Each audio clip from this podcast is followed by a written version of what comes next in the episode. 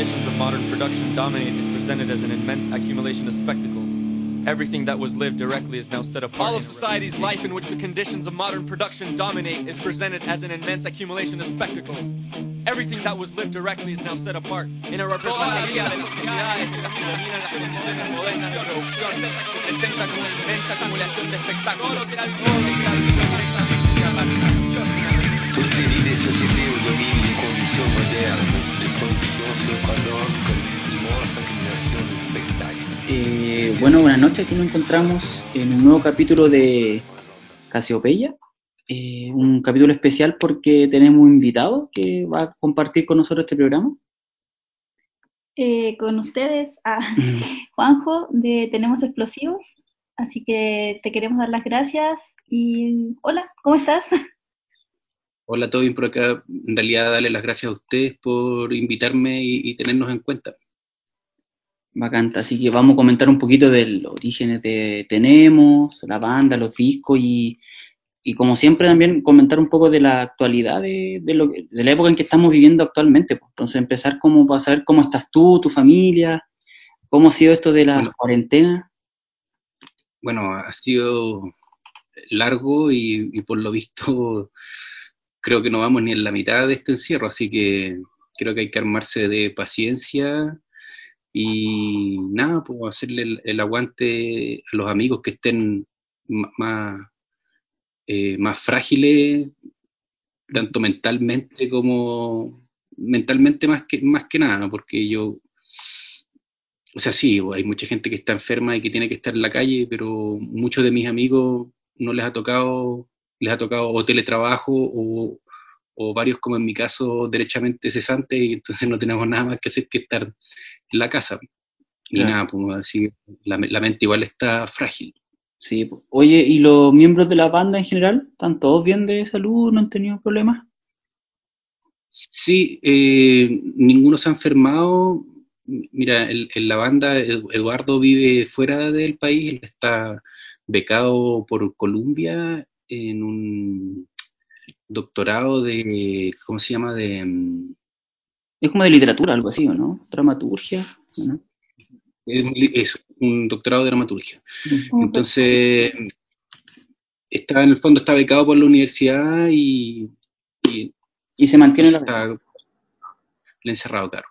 Eh, mi hermano, que es René, la otra persona que toca, él toca guitarra también, está en su casa con teletrabajo. Álvaro, el bajista, también está encerrado en su casa con teletrabajo. Y Matías está igual que yo, encerrado en su casa cesante. cesante. Él es baterista. Él es el baterista, Matías es el baterista, sí. Oye, Juanjo, ¿y tú estabas ahí en, con tu estudio, o no? Eh, Sí, tengo un, tengo un estudio que se llama Gitano Rex de Recordings. No- no- nunca ha sido un, un sello, sino que en realidad es un, es un estudio de grabación. Y sí, bueno, el estudio ha sido chuta, súper golpeado porque venían hartos proyectos para este año y, y se cayó todo. Entonces ahí como tratando de reinventar, eh, trabajar a distancia. Estoy con dos proyectos con, con Quasar, que alcanzamos a grabar las baterías en febrero y de ahí quedamos stand-by. Y con Cienfuegos, que ellos grabar, habían grabado su material en otro estudio y me entregaron su- sus canciones para que yo hiciera mm, el, el mix y reamplificar varios de los, varios de los instrumentos. Pero en realidad con eso, con eso, con eso me estaba batiendo que es poquito para todo lo que, lo que tenía presupuestado y todo lo que se había hablado este año con, con otras bandas. Claro. Oye, pero tú trabajabas en tiempo completo en eso o lo hacías como aparte de Lo que pasa es que de- Gitano también, cuando hablas de Lo que pasa cesante es que- por los estudios? Eh, por el estudio, yo también soy director de fotografía, yo hago, Mm, ya, hago video. Entonces todo eso, Suspendido. no, bueno, como todo, se suspendió todo. claro. ese- Y lo otro es que Gitano no funciona solamente como estudio, sino que también como salas de ensayo. Entonces, entre las tres cosas ahí siempre me, me he armado algo para poder eh, pagar cuentas y, y demás. Claro. Entonces ese es el problema de- del golpe de, de todas las cuarentenas, de toda esta enfermedad que está golpeando el- a muchos chilenos en, en torno la- al trabajo, etcétera. Sí, po. y claro, y, y, la, y las salas y la música en realidad está súper, hiper ligado a las relaciones humanas, o sea, ¿cachai? Esa, entonces, si hay restricción de juntarse, imagínate cinco personas metidos en una sala de ensayo de 5 por 3 o 4 por 3 Se contagian todos. con mascarilla, dos horas. No. Yo creo que el- si no estáis contagiado, igual la mente te está jugando súper en contra de, uy, toqué esto, uy, toqué esto otro, y después me Claro. rasqué el ojo, ¿cachai? Sanitizando todo. Entonces, todo el rato. Bueno, yo, yo voy para Gitano como dos veces a la semana, saqué varias cosas del estudio y me las traje para la casa, entonces trabajo desde acá. Pero voy dos veces a la semana y cada vez que voy, pucha, sanitizo, chapa, eh, ¿cómo se llama? Interruptores, etcétera. Todo lo que se toca como fácilmente, o sea, regularmente, lo, lo estoy sanitizando todo el rato. Claro, igual me imagino que existe una paranoia como constante. aunque en realidad son casi nadie lo que Santiago aquí lo- hay un montón de casos y nada, pues salía a la calle y al momento que salía a la calle al tiro te estáis pasando rollos de que yo por lo menos salgo de mi casa eh, con la predeterminación de que está todo infectado, ¿cachai? Entonces cualquier cosa que toque es un posible de que me contagie. Y chuta, y, hemos, y han habido casos de amigos cercanos que, que han estado con, con coronavirus. El, el búho de, de la reacción, él estuvo dos meses súper mal y logró salir. Y la semana pasada murió el huevo de los enfermos terminales de COVID. Entonces, igual Sí. está, está difícil, ¿cachai? Está, está complicado. Es que igual te das cuenta que está latente. Sí, pues está ahí. O sea, es rarísimo salir a la calle y ver un tercio de la gente que veíais generalmente, o sea, el tráfico que veías generalmente cuando se leía un día lunes, por decirte algo. Claro. Igual debe ser como chocante, o por lo menos acá en Coyhai que no se nota tanto, como en la calle, todo con mascarilla, son como esas típicas fotos que uno veía como De Chernobyl, así. que bueno. algún día podría llegar como estas mascarillas grandes. Como igual la imagen debe ser como súper chocante. Sí, por el Sí, principio. pues fue. Yo que era Además como- que, claro, en un principio veía gente con mascarilla nomás, pero a, a medida que ha ido avanzando esto, ya, ¿cachai? Gente con mascarilla, eh, ¿cómo se llama? Antiparra. Y, y la mascarilla facial, ¿cachai? Mm. y con una cuestioncita con, con alcohol y agua, con un atomizador. No, es heavy, bueno, es heavy, Sí. es estresante. Es que aparte igual. y da pena. Y aparte igual es como Santiago el, el mayor foco, tanta gente que vive, eh, lo mismo que estaba hablábamos al inicio de que tiene que ir a trabajar, entonces tiene que salir Claro, igual. güey. ¿no?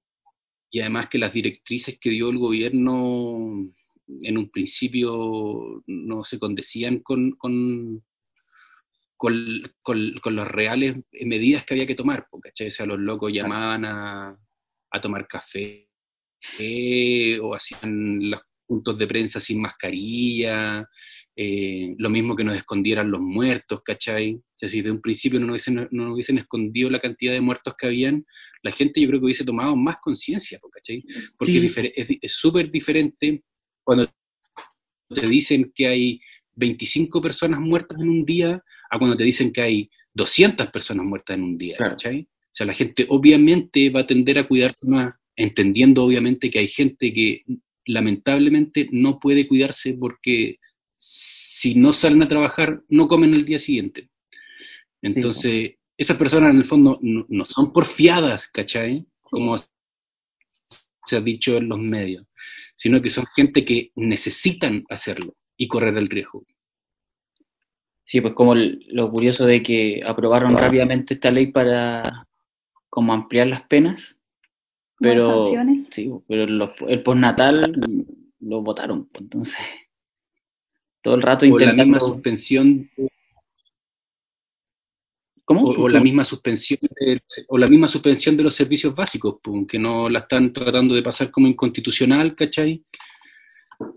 Pero bueno, si ya en realidad creo que esto no nos sorprende nada, pues, o sea, cuando se anuncia un nuevo proyecto de ley que dice, este proyecto de ley es para beneficiar al trabajador, mentira, es todo lo contrario, ¿cachai? Está lleno de letras chicas que finalmente termina haciendo lo contrario. Sí, pues. Sí, pues sí, de hecho, uno está pagando la crisis, pues no, todavía no se mete la mano al bolsillo, el mismo hecho de, de recurrir al seguro de cesantilla y todas esas cosas, es netamente plata nuestra, pues. Los buenos todavía no se meten la mano al bolsillo. Absolutamente. Oye, y yo creo que ya No lo pasando un poco. Perdón, disculpa. Y no lo van a hacer tampoco. Ah, No. no, No son- no.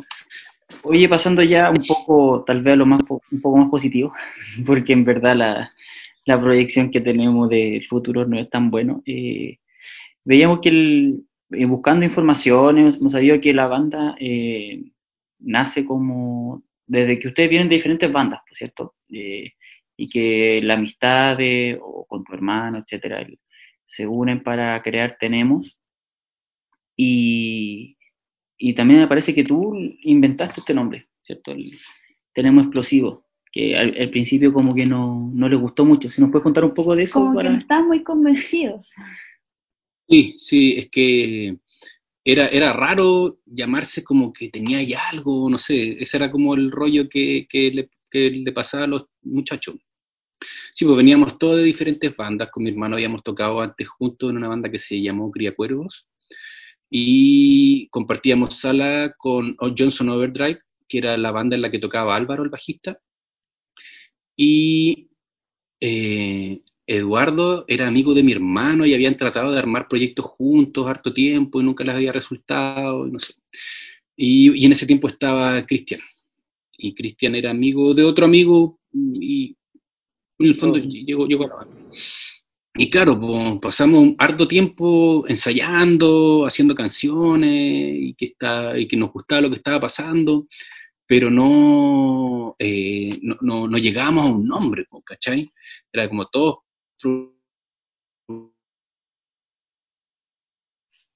ponían nombres, pero nada gustaba, nada convencía mucho. Hay un proyecto de como de DJs que me gusta mucho que se llama The Future Sound of London. Y, y en ese disco eh, hay una canción que se llama We Have Explosives. Y yo siempre he estado súper pegado con ese disco, me, me gusta mucho, ¿cachai? Me gusta mucho porque es como un ambient muy piolita, súper intimista y de repente súper agresivo, ¿cachai? Bueno, la cuestión es que estaba pegado con eso y digo, oye, eh, podríamos llamarnos Tenemos Explosivos.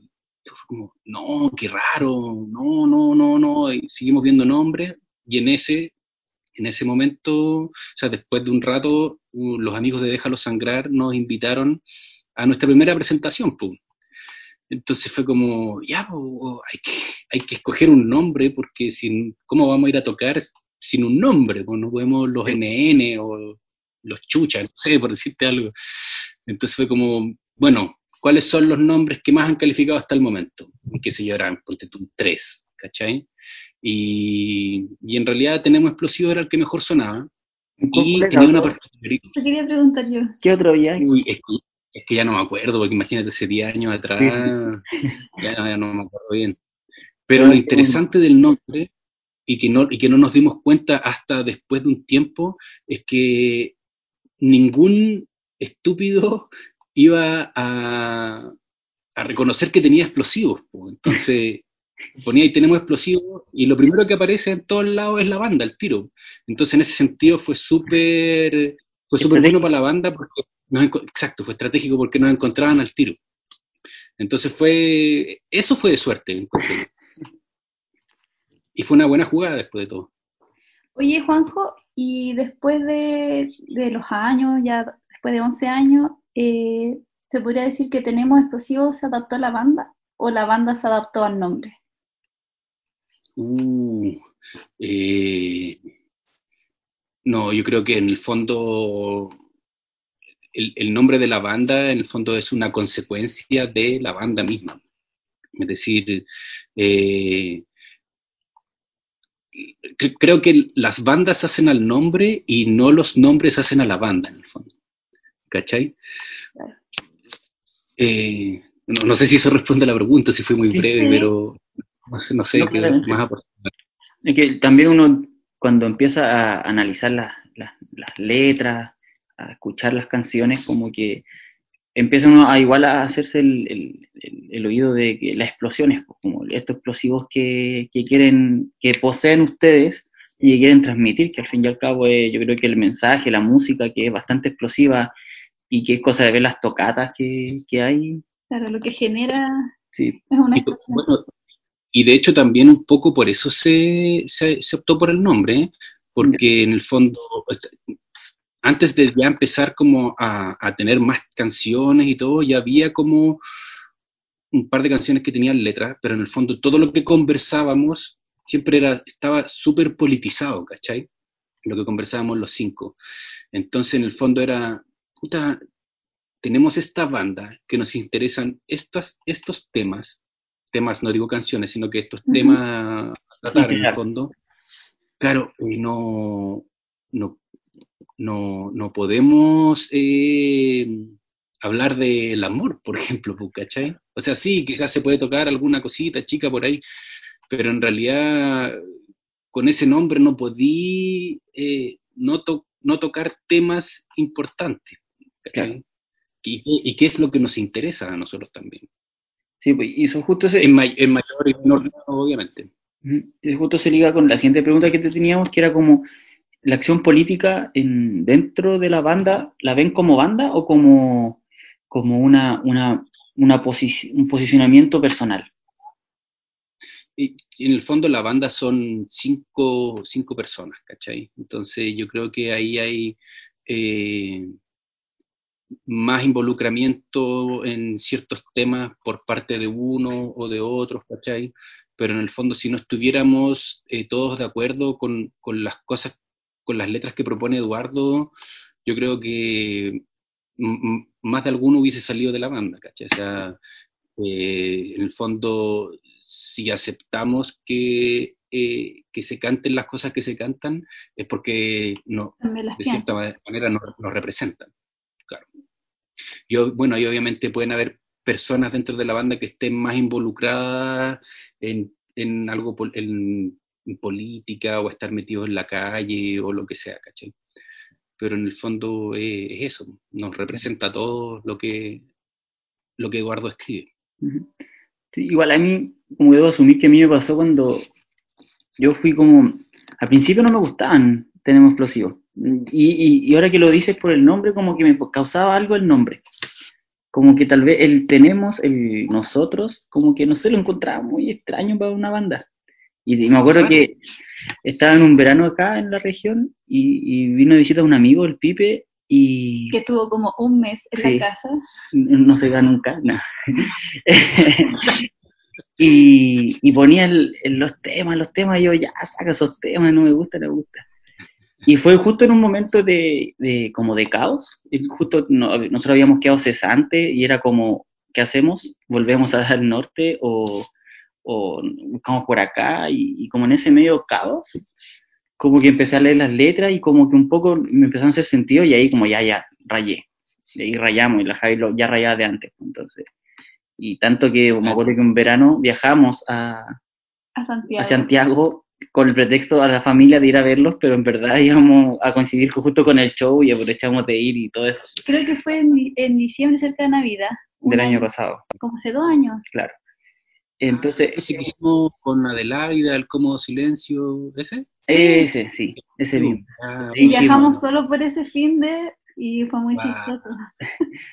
Y entonces, Entonces siento que a veces como que las letras le hacen mucho sentido a la gente que lo escucha a ustedes en- y también es cosa de ver los, los shows como la gente como que lo interpreta.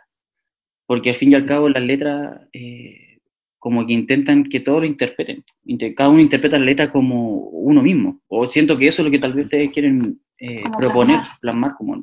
absolutamente. No, y lo otro que yo siempre le digo a los chiquillos, eh, la gente va a cantar, va a cantar las letras, ¿cachai? No va a cantar los acordes de guitarra, no va a cantar los fills de batería, ¿cachai?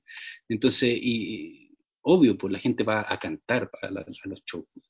Y yo creo que cantan porque en el fondo interpretan las letras, bueno, hay algunas letras que son muy claras en, lo que van, y hay otras que están como abiertas, entonces hay mucho de interpretación en eso, y, ahí cabe que la gente se identifica.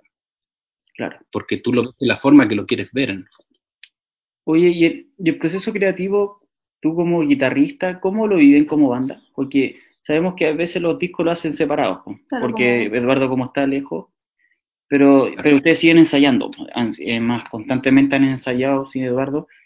¿Cómo es el proceso creativo musical? ¿Cómo lo, van armando? ¿Alguien llega con la, idea? Claro, pero alguien llega con la idea es súper relativo. Hemos pasado por varios, varias formas de, de trabajo. En el fondo, en, un principio estábamos los cinco juntos, entonces entre los cinco podíamos eh, juntarnos en la sala, improvisar, tirar líneas vocales, etcétera, mover partes. Entonces recaía harto en, en, los cinco, como, como, grupo. eso fue para pa Derrumbe. Sí, para la Virgen yo fui papá y, era, estaba siendo papá primerizo, entonces me costó muchísimo adaptarme a, mi nueva vida. Ustedes saben, pues no estamos en difícil, sí, pues, difícil ser papá en un principio cuando no sabéis cómo es. Entonces ese disco mayormente eh, lo compuso eh, Matías, el, baterista, eh, mi hermano René y Álvaro y Álvaro. Y hubo una parte que alcanzamos a componer entre los cinco, porque justo coincidió cuando Eduardo se iba. Ya. E, ese se compuso así, y Victoria eh, pasó al revés. Como que mi hermano estaba haciendo, estaba estudiando, estaba súper complicado con la pega, entonces ahí la, la composición recayó en mí, Matías y Álvaro. ¿Y cómo hacemos generalmente? Eh, bueno, en un principio improvisábamos, improvisábamos mucho, tocábamos lo que nos saliera, así, oye, sí, esto está bueno, y nos empezamos a enganchar, dábamos parte, ya, sí, ok, esto funciona. Y después ya para la Virgen y para, para la Virgen y para Victoria ya empezó mi hermano y Álvaro a traer pedazos de, mira, tengo estas dos partes para una canción. Y para Victoria fue yo y Álvaro así como, mira, están estos, estas partes de canciones y que empezábamos a desarrollar entre tres o cuatro cuando se podía sumar mi hermano y para la Virgen cuando me podía sumar yo. Mm, Pero más que nada eso, salen como entre improvisaciones y dos partes de, de, guitarra para algo. Pero al final, al final entre todos terminan como depurando la, la canción. Sí, claro así como, pucha, no me gusta tanto esto, o este feel de batería podría ser de esta forma, ¿cachai? Entonces como que todos no, no, nos metemos en la parte del otro y, en ese sentido siempre hemos sido súper abiertos todos, ¿cachai? Como que no, nunca, nunca ha sido como, no, esto es lo que yo toco y tú no me vas a decir qué va a tocar, no, siempre ha sido como, sí, ah, que es lo mejor para la canción en el fondo. Como que harto diálogo igual. Claro. Y ahora para esto último que estamos haciendo ha sido, eh, nos hemos demorado muchísimo en componer y lo que hemos estado haciendo ha sido trabajos como más parcelados, ¿cachai? Porque hemos trabajado, qué sé yo, tres meses a full y hemos parado otros tres meses. Y de ahí retomamos tres meses y también en fondos de la misma forma. Llega alguien con un pedacito de algo, improvisamos y grabamos. ¿cachai? Entonces ya, ok, grabemos cuando ya tenemos tres, cuatro más o menos que podrían ser canciones, grabamos lo que tenemos. Y una vez que lo tenemos grabado, eh, empezamos a escucharlo, así como, pucha, en realidad esta parte sobra, deberíamos sacarla, esta parte está buena, deberíamos repetirla más veces, y así es como hemos estado haciendo ahora, ahora lo último. Y todo eso es sin letra. Pues, claro. Todo sin letra. Todo sin letra todo sin letra. En el fondo ahí tenemos eh, dos WhatsApp con, con, los muchachos, uno donde hablamos cosas y otro WhatsApp que es el aciertos y errores, que es donde nos vamos mandando partes. Ah, como esto podría funcionar. Y entonces Eduardo ya tiene las partes y ya las va incorporando para que él empiece a trabajar en melodías, ¿cachai? Las letras no las tiene nunca listas hasta el final, pero sí él empieza a trabajar como antes en melodía. Oye, em, tenemos entendido que El último disco fue así, como que ustedes hicieron toda la parte musical y se lo mandaron a Eduardo y le dijeron como a esta, a esta música ponle letra. Sí.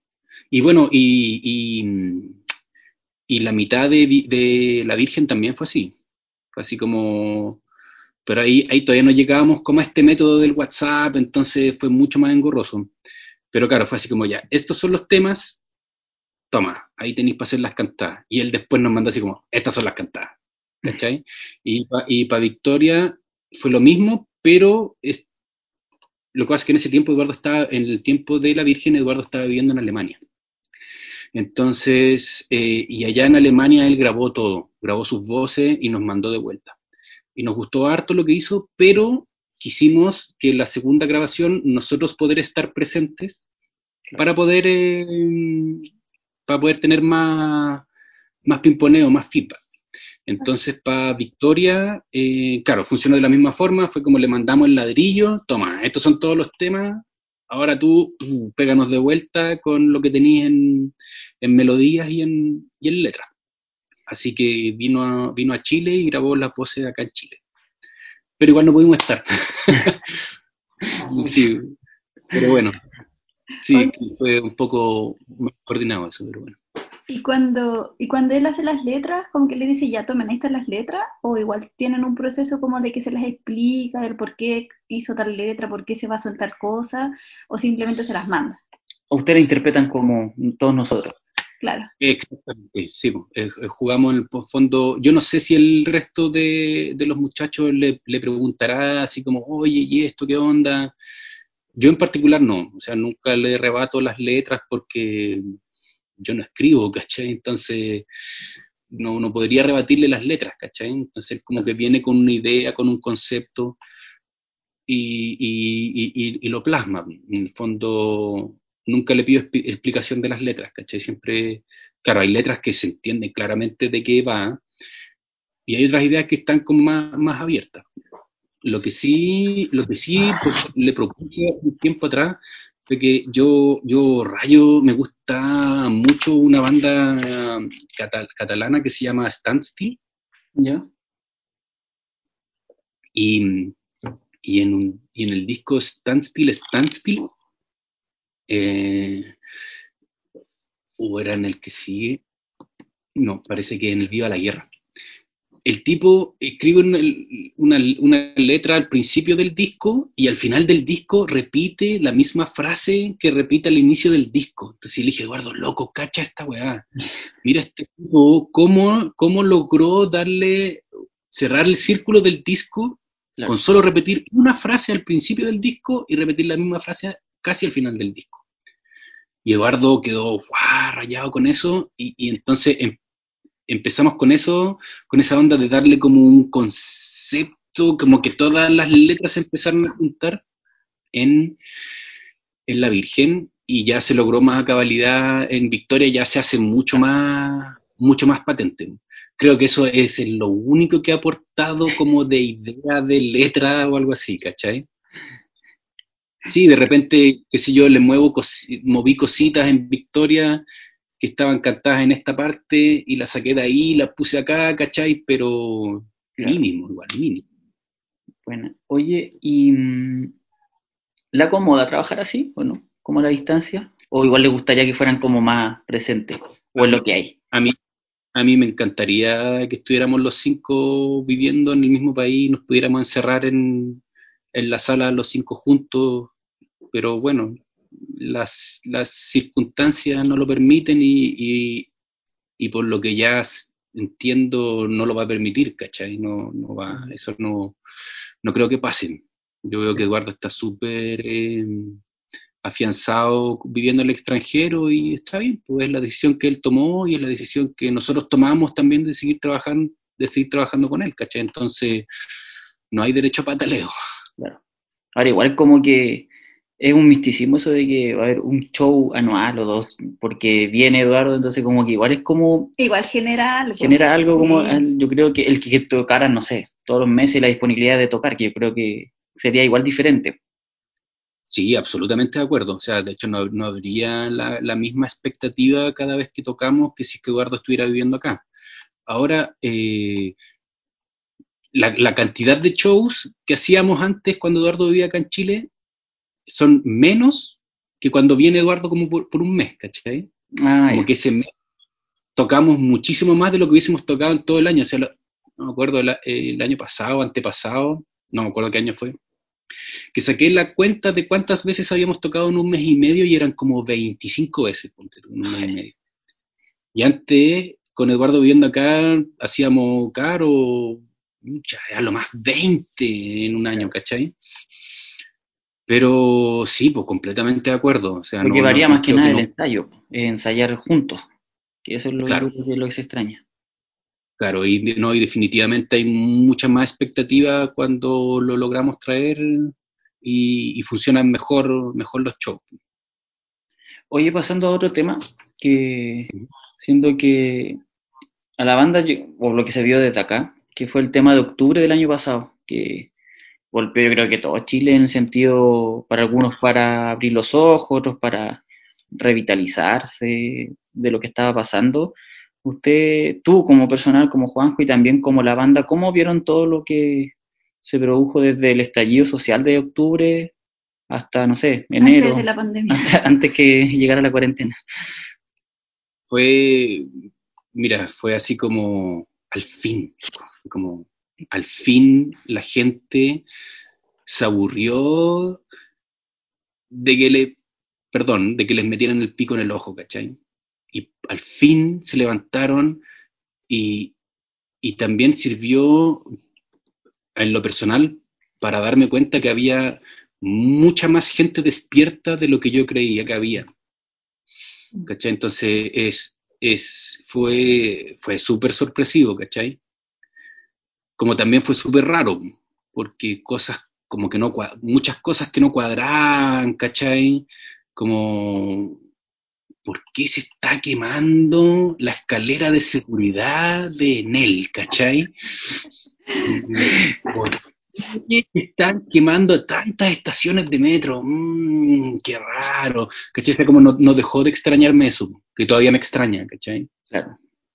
Yo creo que es un montaje, ¿cachai?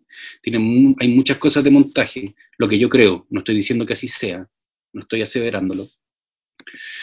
Pero, por otro lado, ¿y por qué? ¿Para qué? ¿Cachai? O sea, en esta cuestión hay un hay como una terapia de shock, ¿cachai? Hay algo que se quiere implantar si es que se está haciendo esto, ¿cachai? Pero bueno, esas son conjeturas nomás. po. Claro. Y nada, lo, lo veo, lo veo bien, ¿cachai? Lo veo, lo veo bien, tengo, estoy esperanzado de que esto igual cambie, po, porque nos lo merecemos, ¿cachai? Nos lo merecemos porque hay muchísima gente que lo pasa mal, o sea, nosotros somos privilegiados igual, pues yo me siento privilegiado, estoy en mi casa ahora con una estufa ahí, ¿cachai? Pero hay gente que se endeuda para comer, pues, Claro. y eso no puede ser, ¿cachai? Eso no Bueno, puede y- ser, es porque el sistema está mal. Sí, pues el tema de toda esta pandemia como que ha agudizado aún más los problemas de la constitución, el, o, o- O sea, los la pandemia llegó, perdón, la pandemia llegó para reafirmar en el fondo todo lo, todo lo que la gente estaba pidiendo, ¿cachai? O sea, como mejor salud, mejores, mejores oportunidades en el fondo, ¿cachai? No puede ser que se lo lleven todo. Lo bueno es que nos están saqueando el país. Sin, sin ser nacionalista ni nada. Pero es algo que es de todos nosotros.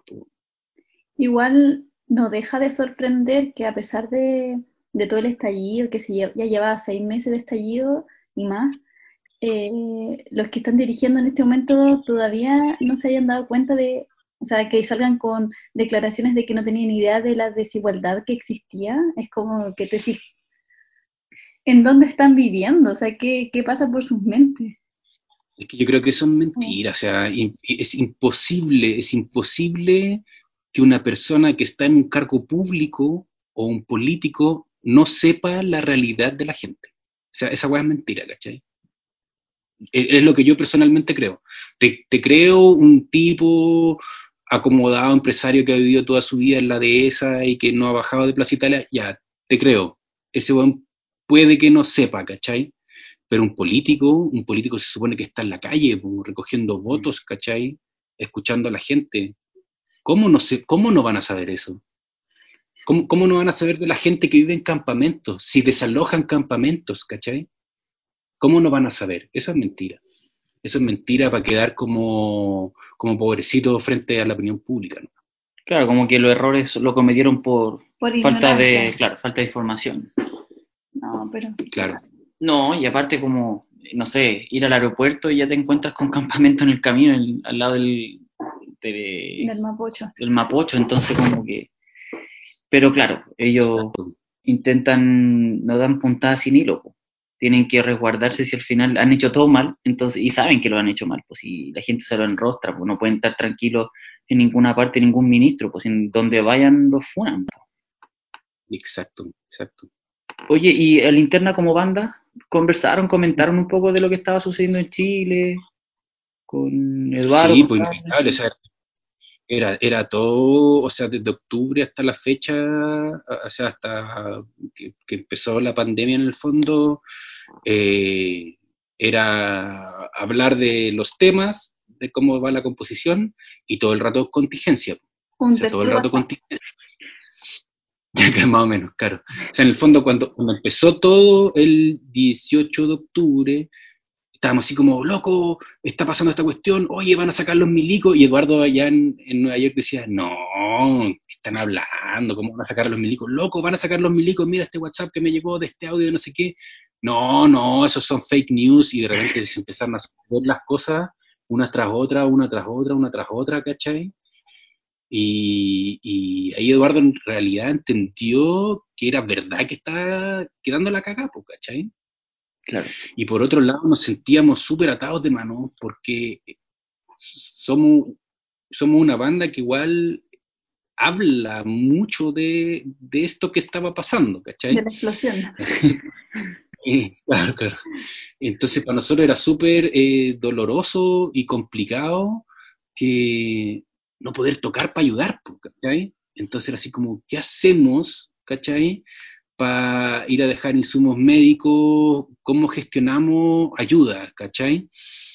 Y en un momento fue como, Eduardo, ¿sabes qué? Nosotros vamos a tocar sin ti, así como a, a capela nomás, ¿cachai? Para la gente que llega, porque, bueno, hay mucha gente que está herida, hay mucha gente que está perdiendo sus ojos en Plaza Italia y, y, y había una persona de una, de una tienda de batería, el Max de Drum Dealer, que había puesto un que puso un puesto de primeros auxilios, ¿cachai? Consiguió gente Ah, y los locos estaban ahí ayudando. Y fue como, locos, estos están diciendo que falta ta, ta, ta, ta, ta, ta, ¿cachai? Y tenemos que ir a ayudar. Sí o sí, ¿cachai? O sea, esto no podemos quedarnos solamente con salir a la calle a marchar, ¿cachai? O sea, tenemos que ayudar de alguna forma. Y ahí hicimos un par de fechas así sin Eduardo, donde juntamos unas lucas y fuimos a comprar insumos y fuimos a entregar las cosas. Oye, justo te íbamos a preguntar eso. eh, ¿cómo fue tocar sin vocalista?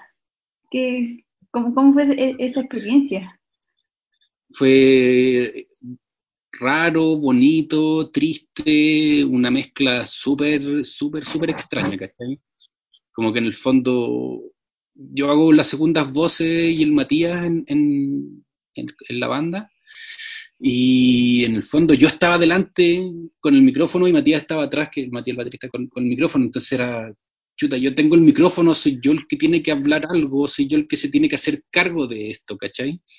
Y en el fondo, si bien era algo que anhelaba mucho que pasara, por otro lado, no, no había caído en cuenta que obviamente iba a ser algo súper violento y que iba a morir gente y que iba a desaparecer gente y que se iba a mutilar gente, ¿cachai? Y eso me, me, me provocaba pena, ¿cachai? O sea, me, daba pena. Entonces, cuando quería expresarme sobre ese tema, no me costaba mucho hablar, ¿cachai? Entonces, en el fondo, nada, pues fue, las letras lo decían todo en el fondo, po, ¿cachai? O sea, como que había muchas frases que tomaban mucho más sentido ahora, ¿cachai? No estoy diciendo que no tengan, que no hayan tenido sentido antes, pero era como que se les estaba dando un nuevo sentido ahora, eso, eso en realidad. Claro. Y nada, fue, fue bonito, fue súper bonito. El, y ahora como que piensas que cómo se resolverá o, o cómo se dará finalización a toda esta revuelta de octubre. Porque claramente llegó la pandemia, pero ¿tú crees que con el cambio de constitución o por otro lado va el- como la solución al conflicto? Es que yo creo que es algo que tiene que ser por etapas, pues inevitablemente no podéis cambiar un, un modelo así de rompirraja porque no, no, no, no, no creo que se pueda, ¿cachai? No estoy diciendo que no se pueda, pero yo personalmente creo que tiene que ser paulatinamente, pues, ¿cachai? Si piensa que el poder económico en este país lo tiene el, otro sector minoritario y todo, pero son los más poderosos, ¿cachai? Entonces, ¿qué pasa si esos locos tú les querés cambiar el modelo así de rompirraja? Los buenos van a sacar a los milicos, Claro. ¿cachai? Van a sacar a los milicos, a los pacos y todo, y, y va a ser peor, ¿cachai? Vamos a terminar muchos más muertos, muchos más desaparecidos. Entonces, en el fondo creo que tiene que ser algo paulatino. ¿Cachai? Eso es lo, lo que, lo que pienso particularmente. Sí, pues obviamente el cambio de constitución no lo es todo, pero sí va a ayudar muchísimo. Ahora bien, ¿quién escribe la constitución? Es otra cosa. Sí, si vamos a cambiar una constitución para que lo escriba eh, eh, la clase política, en que obviamente que lo único que quieren es, es seguirse apernando y seguir gobernando para los grandes empresarios, puta, capaz que nos metamos en una camisa de fuerza peor, pues, ¿cachai? Pero si logramos que sea una asamblea constituyente en donde se escuchen eh, a los pobladores y, y- y- y sea gente que, que en el fondo no se desmarque diciendo que no conocía la realidad del país, Claro. creo que vamos a estar bien. Deberíamos ir mejor, Sí, pues al fin y al cabo, no sé, la, no, es, no lo es todo la cambio constitucional, pero no sé, la, la gente no tiene jubilación, hay una ley de mierda que no protege al trabajador, o todos los empresarios no pagan grandes impuestos, al fin y al cabo hay cosas que reales que, por, que sí va por la constitución de que juega en contra de, de, de toda la, de todos los pobladores, de todas las personas que- del, del país. pues. Absolutamente, pues, y el argumento que tiene la derecha de eh, rechazar para reformar es una mula ya, sí, pero más chanta. O sea, cacha ahora, miren lo que estamos metidos, una pandemia, una cosa que no se veía en 100 años, la peor crisis que va a tener, que ha tenido este país en 80 años. Y no nos quieren, y nos quieren seguir cobrando lo- los gastos básicos, nos quieren seguir cobrando luz, agua, gas y todo, ¿cachai? Y por, la, la, la derecha y la clase política la rechaza porque es es inconstitucional, ¿cachai? Y, y, y, y no, y, no, y nos amenazan diciendo que lo van a tirar al Tribunal Constitucional. Entonces, ¿qué me decís de eso de que en realidad queréis rechazar para reformular? Es porque es mentira, no te interesa cambiar la cuestión. No. No. Es insostenible su argumento, pues si no, el rechazo es como rechazar. Sí, por- porque si ya no no, tienen. si ya no estáis reformulando ahora donde estáis en crisis, menos lo vaya a hacer después. po. Menos, por menos, ¿cachai? Entonces, bueno, sí, la constitución creo que es el primer paso. Bueno, oye, y una, una constitución que en realidad que pueda, que pueda escribir gente que esté conectada con lo que la mayoría de la gente del pueblo chileno necesita. ah, claro, una constitución que- nacida desde el pueblo, pues, no de, de los mismos de siempre. Mm. Oye, y ahora pasando como un poco a los temas que, bueno, nosotros elegimos tres temas como para comentar un poco, que después nos dimos cuenta que era uno de cada disco. Fue como, bah, nos salió, no nos dimos cuenta de eso, como que fue más que nada por gusto, por, por intentar buscar un poco el, el- la interpretación, análisis de, de lo que pasa hoy en día también y que no hacen sentido. A pesar de que nosotros estamos en una región mucho más aislada, donde los contextos son totalmente diferentes, igual se realizaron, no sé, pues, en, el contexto de lo que pasó en octubre, eh, movilizaciones, marcha aquí, eh, pero es como otra dinámica, eh, aparte muchos fachos y de la derecha se van a gloriar de que fue la única región que no estuvo toque queda, que no sacaron los milicos, pero también es porque es una región altamente militarizada, pues, yo creo que, y como son pocos habitantes, no sé, aquí ver milicos es muy normal y que siempre están paseándose, no sé, en Coyhaique hay dos regimientos, en Puerto Aysén que está como a una hora hay otro regimiento, hay muchos militares, pero dentro de todo igual hubo movilización, hubo coordinaciones, han nacido buenas experiencias que han servido ahora. Por ejemplo, hay una cooperativa de, de consumo que se paró desde octubre y que hoy en día con la cesantía está funcionando bastante bien las familias que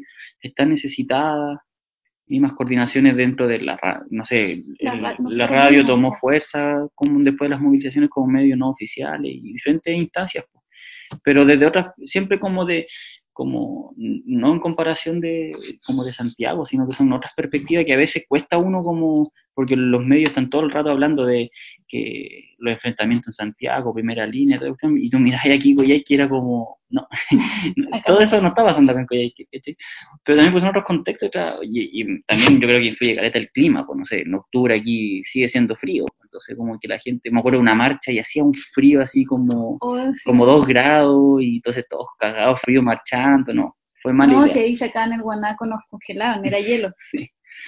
Entonces, por ejemplo, el, el primer tema que queríamos un poco comentar el banquete para tiestes, que es un poco, que claro, está ligado a la, a la, mitología griega, el, donde, en la cual eh, Tieste es como castigado por su, su hermano, porque se metió con la esposa del hermano, con Atreo. Y, y, le, genera, después que lo exilia porque se mete con, su esposa, eh, después como que en intento de perdonar, dice que vuelva y, prepara este banquete para él, ¿cierto? Y, en la cual él se alimenta y cuando ya termina de comer, le dice que la comida fue, eran sus hijos, los tres hijos que tenía Tiestes. Que una imagen súper fuerte, comerte a tus propios hijos y que tu hermano haya preparado esa comida. Entonces, el, el, tema de la venganza, por ejemplo, que está detrás de eso y, la crueldad detrás de esa venganza es también lo que, o por lo menos yo lo puedo ver desde esa perspectiva, no sé cómo tú lo ves en su momento, el, el cómo el, el sistema en sí eh, es, cruel. Se están, no sé, se mueren los trabajadores y el sistema mismo le da lo mismo porque en verdad como que no es su interés el sistema eh, sostener a los pobres, ¿cachai? Sino sostener a otros. Que entonces, no sé, yo lo veo de esa perspectiva. No sé tú cómo lo, cómo lo sientes un poco ese, esa mitología que es súper fuerte la imagen. Sí, pues, o sea, en el fondo, ese, ese es como el, el leitmotiv de ese tema, ¿cachai? Que en el fondo es la venganza y, y la crueldad de, a la que puede llegar una persona, ¿cachai? Solo porque eh, porque te hicieron daño, ¿cachai? Entonces igual eh, es súper es súper potente ese tema, claro, y tiene la imagen además de que te, que te dice que te estáis comiendo a tu hijo, que es algo, chuta, no sé, pues, pensado. Pero en el fondo sí, pues eso, ¿cachai? O sea, como a, qué nivel puede llegar una persona para pa, pa vengarse de algo, ¿cachai? Claro. Yo coincido contigo en, en, tu tesis acerca, acerca de, ese tema en particular. Bueno, eh, de cuando hablamos de un tema, leemos la frase que más nos gusta del tema. voy a decir cuál es la, de este, la de este en particular. Tiestes, sé que esto es un acto cruel, pero para mí es reparación porque a nadie le ha importado cuando el que sangra he sido yo.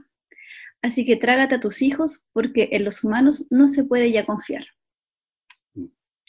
igual, igual tiene una frase como cuando habla de la no confianza en los seres humanos, ni en hermanos, ni en nadie. Igual a veces como que siento que uno igual tiene a veces catarsis. Y... Pero mira, ojo, lo, eh, lo que pasa en esa frase es que te pone del lado del, de la persona que está haciendo el daño al otro, ¿cachai? O sea, como que igual hay una, hay una cuestión ahí que te hace ver las dos caras de la moneda.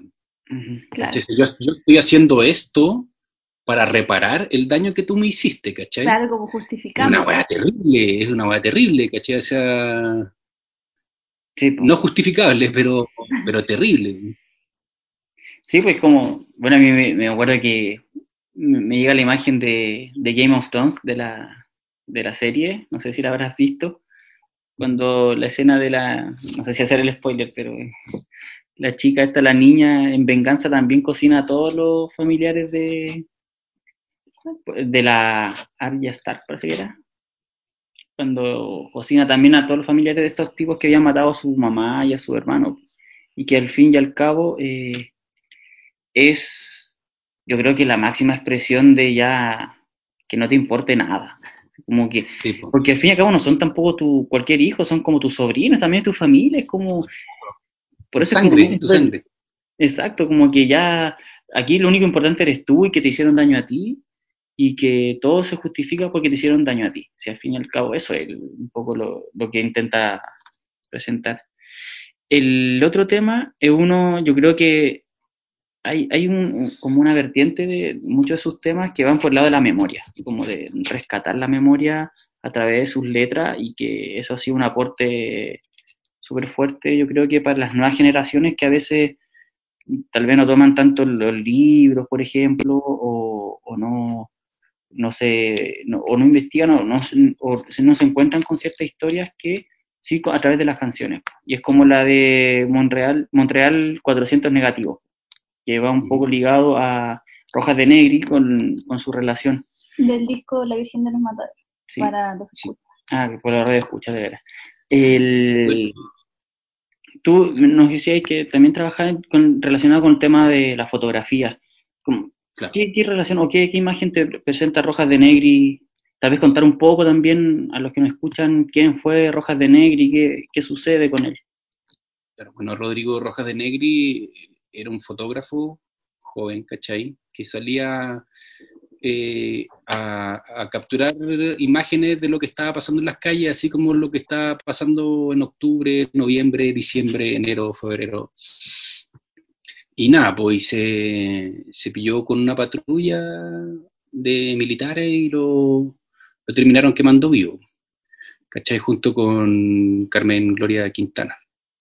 Y, y nada, pues ese, ese es de los temas que en el fondo son súper directos, ¿cachai? O como que no, no, es, no es como lo que pasaba con Tiestes, que tú puedes eh, armarte un, un, cuento e interpretarlo de tu propia manera, ¿cachai? O aquí en realidad no, no, hay, no hay mucho que interpretar, pues, o sea, aquí está, claro, visto desde el punto de vista de, del de mismo eh, Rodrigo, como que yo me imagino hablándole a su madre, claro. pidiéndole perdón en el fondo de, de, que no le pudo cumplir volver a casa sano, ¿cachai? Y salvo, o vivo en realidad, ¿cachai?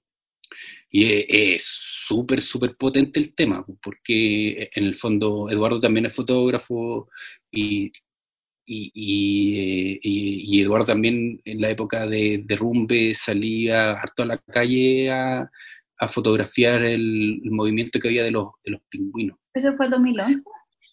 2011, sí. Y, y nada, pues o sea, es, un, es, un, tema que igual no, no, no representa caleta, pues, ¿cachai? Esa, qué mejor forma de, de, contar la historia que a través de imágenes, ¿cachai? Si sabemos que los libros los censuran y, te, y es súper, y tú escoges qué parte de la historia cuentas y qué parte de la historia no cuentas, ¿cachai? Sí. En cambio, la foto de la, perso la persona que está en la calle sacando fotos está contando la historia real, ¿cachai? Y nada, pues súper triste porque Rodrigo no, no pudo seguir contando su historia. Sí, no, y es potente. Sí, el, al, al, releer las, las, las, letras como que te vuelven a... Angustiar. Sí, a mí me pasa eso. A mí, a mí en esa canción, en esa parte, y dije, voy a regresar a casa salvo, no fui capaz de cumplirte. La primera vez que la escuché, mm, cuando estaba mandando de lo que estaba grabando, me quiebré y me puse a llorar porque me hizo, me hizo mierda la weá, así realmente me hizo mierda, ¿cachai? Eso, era una anécdota. Bueno, la, la, la frase que seleccionamos fue, y al final mi cuerpo es un cuerpo, es un montón de quemaduras y en mis fotografías me sangra la memoria. Sí, yo creo que más que agregar, ¿no? Está más que claro. Sí. Y la última canción es La libertad absoluta y el terror. Del disco Victoria. Del disco Victoria, que mm, yo creo que, bueno, salió un video que, mm, como relacionado a las movilizaciones de octubre. Eso no sé si lo hicieron ustedes o fue como... ¿O fue de otra persona que...? No, no, nosotros no lo hicimos. Eh,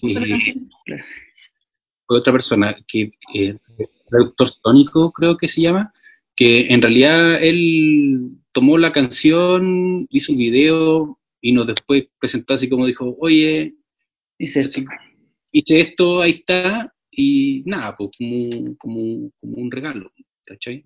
Bonito, bonito que... ¿Le hizo sentido a ustedes como banda o no? El, el, la, la, la, grabación con la música. Sí, absolutamente, porque ¿cachai? igual el, el tema, esos, esos son como de los temas para interpretar, ¿cachai? Sí. Que yo creo que es súper decidor el, el, la introducción de Anguita con lo que quiere, con lo que se, con lo que se entiende de la letra después en el tema, ¿cachai? Que en el fondo es eso, pues de cómo el oprimido, el pobrecito, ¿cachai?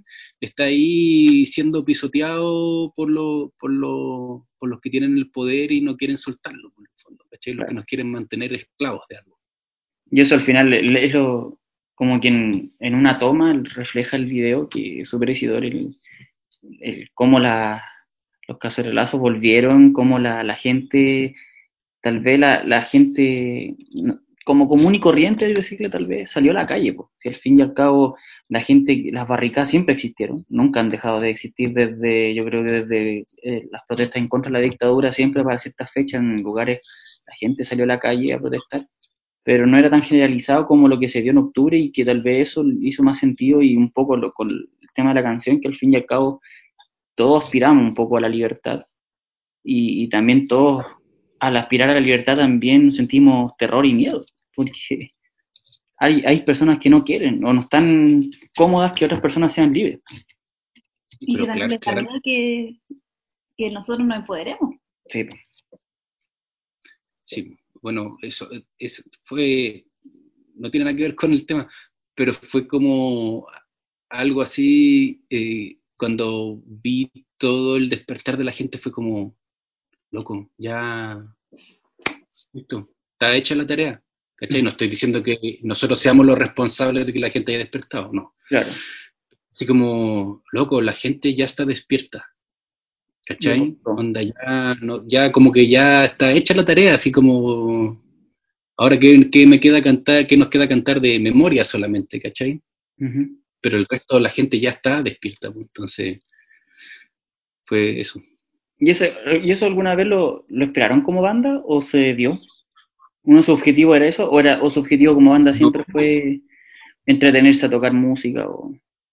o sea, claro, por lo primordial siempre ha sido hacer música, pero obviamente si la música tiene un mensaje, eh, se hace bastante más atractivo y se, y se pone más serio para nosotros también, ¿cachai?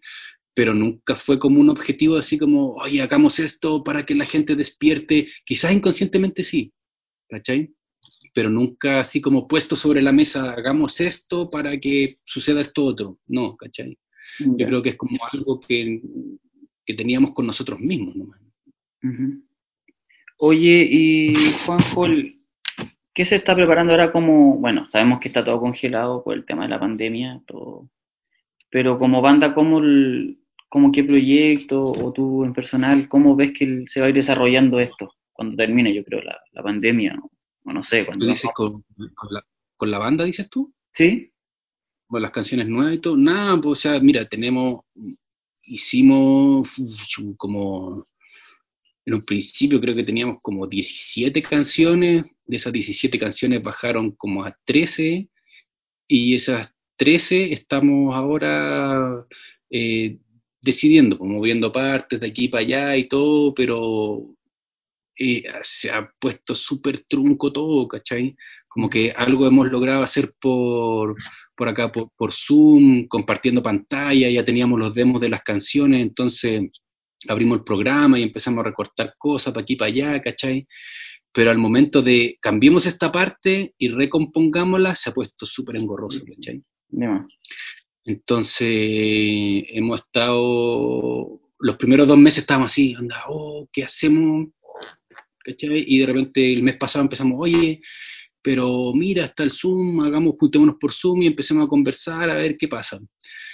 Pero ha sido un proceso de avanzar dos pasos, retroceder cinco, ¿cachai? Entonces está, está complejo el panorama para trabajarlo así tan, tan virtual, ¿cachai? Claro. No estoy diciendo que sea imposible, pero... Pero tampoco no, es lo mismo. No es lo mismo como la relación humana de cara a Claro, cara. porque no está la inmediatez de, oye, toca esta nota y no, no se puede, ¿cachai? Pero no sé, no sé, está, está complicado. Además, mi hermano fue papá hace poco y está con ese rollo. eh, el Matías y yo no estamos muy bien de ánimo, ¿cachai? Entonces, como que nos ha costado engancharnos. Aparte la concentración está en Sí, pues. Eduardo ya tampoco.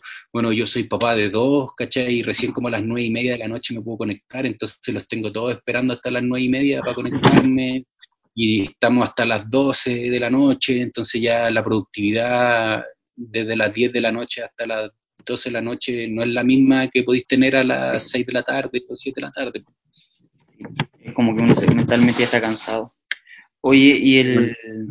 Nuestra idea principal, este año supuestamente, ahora en julio iba a venir Eduardo a hacer las cantadas del, nuevo, nosotros íbamos a entrar a grabar en el estudio en mayo, ¿cachai?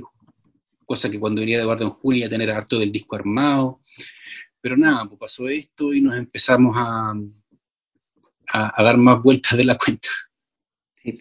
Oye, y aprovechando de eso que lo comentábamos con la Javi, el, que igual te lo queríamos preguntar, sabiendo que tú tienes hijos, ¿cómo ha sido esto de criar frente a un al mundo que se avecina? Porque igual nosotros, como pa- padres primerizos, igual siempre fue como harto cuestionamiento, como, chuta, vamos a traer un ser a qué, ¿cachai? A, a, no sé, a un mundo súper enfermo, que está atentando contra la naturaleza constantemente, algo que vemos aquí con el tema de las mineras, de la salmonera. Eh, De la leña. Exacto. Entonces, ¿cómo, te, ¿cómo tú lo viste eso o lo, te enfrentas constantemente frente a eso? Sí, o sea, es una contradicción brutal, ¿cachai? Porque te dais cuenta de que no hace mucho tiempo que no, no vamos por buen camino, que la gente que es la que realmente hace el daño, no estoy diciendo todos hacemos daño, es inevitable que dejar una huella, ¿cachai? Pero sí hay gente que por codicia hace mucho más daño del que nosotros podemos llegar a hacer en yo mis, y mis hijos, ¿cachai? Entonces sí, pues, obviamente una contradicción brutal, pues. pero por otro lado, yo amo a mi mujer, ¿cachai? Y, en el fondo nuestros hijos son el fruto del amor que nos tenemos, pues, ¿cachai? No estoy diciendo que la gente que, que esté junta y se ame y no tienen hijos no se amen realmente, no, para nada, ¿cachai? Pero para nosotros era muy bonito poder tener una vida que hayamos hecho juntos, ¿cachai? Entonces, eso es lo bonito, ¿cachai? Pero claro, por otro lado, veo a mi hijo y que se pone una mascarilla y me da una pena negra, man, de verlo así, ¿cachai? Así como, ¿por qué te traje a esto, ¿cachai? O sea, no es justo que tú tengáis que vivir esto porque fue una decisión que yo tomé con tu mamá, ¿cachai? Entonces, claro, pues una, es una contradicción permanente. Sí, no, igual nosotros a un punto llegamos como, al fin y al cabo, la vida misma es una contradicción, pues. Si al fin y al cabo, no sé, uno igual respira, igual contamina aunque no quisiera, Por más que reciclemos, igual. claro, igual vaya a afectar el ecosistema, pues, ¿cachai? Entonces, como que al fin y al cabo es una contradicción constante. No sé qué más nos queda un... Algo bajo el Sí, no sé si tú quieres agregar algo. Comentar algo. Sí, Mm, Chuta, la verdad que más que darles las gracias por tenernos en cuenta y invitarme a conversar, no, no, no, no se me ocurre, la verdad. ya igual nosotros súper agradecidos, fue una, una conversación súper entretenida a pesar de esto de, del internet, de uno tiene, como que al fin y al cabo uno tiene que acostumbrarse como a estas nuevas modalidades que antes era el teléfono, ahora es como las videollamadas, pero también acercan, pues nosotros nos ha permitido harto eh, poder conversar, eh, grabar, editar, etcétera, y, y eso igual como que acercar también a la- las bandas a, a las ideas que están detrás de cada canción, de cada banda, que yo creo que eso es lo que nos enriquece y que por eso es con, a nosotros, por ejemplo, nos gusta bastante este tipo de música que tiene un mensaje atrás, po. A pesar de que hayan gritos, como decía mi mamá. Apagar los música- claro, música gritona, pero al fin y al cabo uno cuando empieza a revisar las letras es donde encuentra el sentido de muchas cosas y entender el concepto que hay detrás, etcétera. Así que nosotros igual estamos súper agradecidos de que nos no haya respondido, darnos un espacio para conversar de diferentes temas.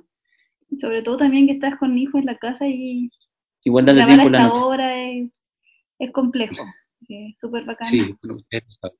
Pero súper agradecido. Eh, ah, no, si nos quieres recomendar alguna banda, como para escuchar, para poner un- Eh, a ver, ¿qué banda? de cualquier Eh, tipo de música, en verdad. Sí, de acá del, del país. No, la que quieras, es que también programamos música en la radio. Claro. Sí. Mira, hay una, hay una banda de, de acá de Santiago que se llama Feria Beach, que está muy, muy buena. Eh, los tipos en un principio tocaban así como hardcore punk, ¿cachai? Bien gritado y se pegaron un giro muy, muy bueno, así, muy, muy bueno. ¿Cómo se Pasaron una cuestión así como media. eh, Feria Beach. Eh, se pegaron un, un vuelco así muy, muy, muy bueno. Así como que es otra banda en el fondo. Eh, ¿Qué otra banda más? Eh, Fractura, que es la banda de un amigo del Tatán. Bueno, con dos personas más. No es solamente la banda del Tatán. Que él también toca en Políticos Muertos, Los Revoltosos. Tiene hartas bandas del Tatán. Y está muy, muy buena. Así como eh, como esas bandas de Touch and Go de los 90, ¿cachai? Como Scratch y toda esa banda, eso, es eso, ¿cachai? Muy buena instrumental. A mí me dejaron, me dejaron para la cagada. Eh, ¿Qué otra banda puede ser? Eh, bueno, eh, Joliet, que son unos amigos de. México, que fueron los que nos llevaron a, a la gira de México eh, hace un par de años, y ellos vinieron el año pasado, y son así un, un mazazo en la cabeza, pero me dejaron loco, ¿cachai? Yo no, no los conocía y cuando escuché por acá por el computador fue como, ah, está bueno, pero cuando los vi en vivo fue así como, oh, loco, qué onda, manes, así, brutales, brutales. Bueno, con, Eh, esas tres ya vamos a, a generar algo para igual, porque después del programa ponemos música como una hora de, de diferentes bandas. ¿Y puedo, puedo eh, eh, dos más? Sí, Dale, dale. ¿O tres más? Ah, tres más, no, aprovecha. para abrir, para abrir a, a regiones un poco. Sí, Eh, en Chillán hay dos bandas muy buenas. Una que se llama eh, Pájaro Red Marut, o así se llamaban, ahora creo que se llaman solamente Pájaro. Está súper bueno, es un trío que hacen canciones súper lindas, súper conscientes, ¿cachai? Muy buena banda. Y otra banda que se llama Culpables, que así como de hypes, como esa onda así como bien garachera, punk, que también está muy, muy buena. que es- Eso también son de Chillán. también son bien. Bueno, Súper buena banda. ahí los vamos a estar Eh, escuchando, buscando por ahí.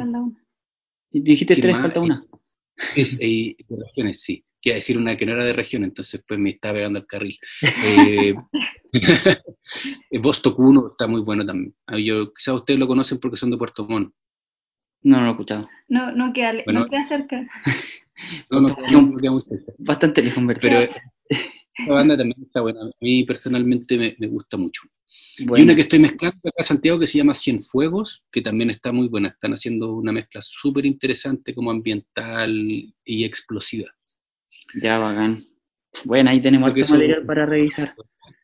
Y bueno, recordarles que vamos a escuchar ahora los temas de Tenemos explosivo de Banquete para Tiestes, Montreal 400 negativos y La Libertad Absoluta y el Terror. Así que Juanjo, te agradecemos bastante esta oportunidad que nos diste.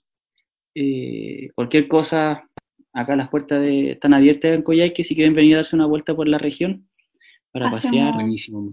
Sí, Hacemos las manos para hacer una tocata. no sé si, no tenés que viajar. Bacán. no sé si va a haber mucha gente, pero si no, para pasear nomás. sí. Acá tenemos harto para, para conocer.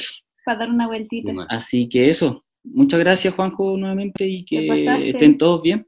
Y ahí cuando ya salga el programa se lo, le vamos a dar el link. Sí, pues saludos a los chicos de la banda Ya, pues, y se agradece este tiempo. Muchas, Ujú. muchas gracias. En su nombre, en su nombre los saludo y muchas gracias a ustedes por- nuevamente por tenernos en cuenta y por, por la disposición de generar espacio para que las bandas pueden, puedan expresarse más allá de las canciones. Claro. Ya, pues. Así Gracias. que ánimo y que salga bien el disco que, que está ahí medio intentando es que salir. Sí. Arriba el ánimo. ya, pues, Ya, Listo. Nos estamos viendo. bien. Chau, Saludos. chau. Chao, gracias.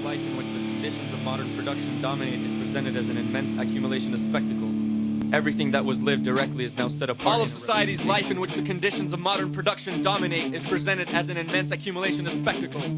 Everything that was lived directly is now set apart in a representation de las sociedades que dominan las condiciones modernas de producción se presenta como una inmensa acumulación de espectáculos. Toutes les vies des sociétés où dominent les conditions modernes de production se présentent comme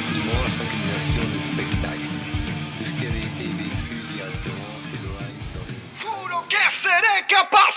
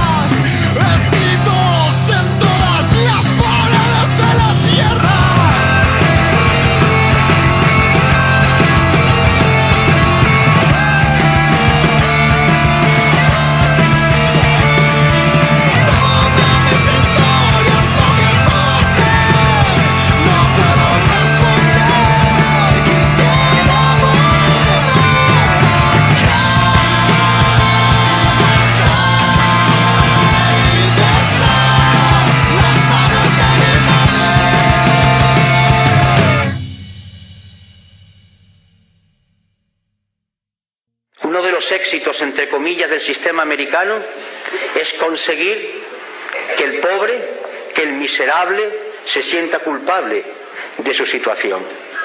Es la filosofía calvinista, hija del protestantismo. Tú eres culpable de tu situación. No has sido capaz de triunfar. Esa es la filosofía de la sociedad americana.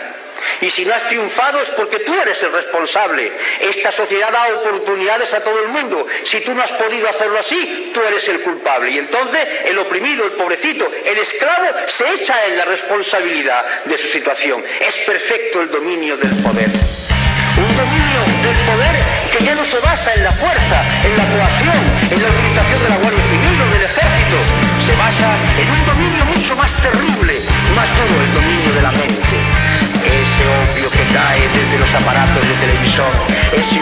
calle, de las sentencias de los tribunales, de los discursos políticos que va empapando la mentalidad de la gente y va diciendo calla, calla, calla, porque si no callas puede ser peor. Desde arriba nuestras sombras se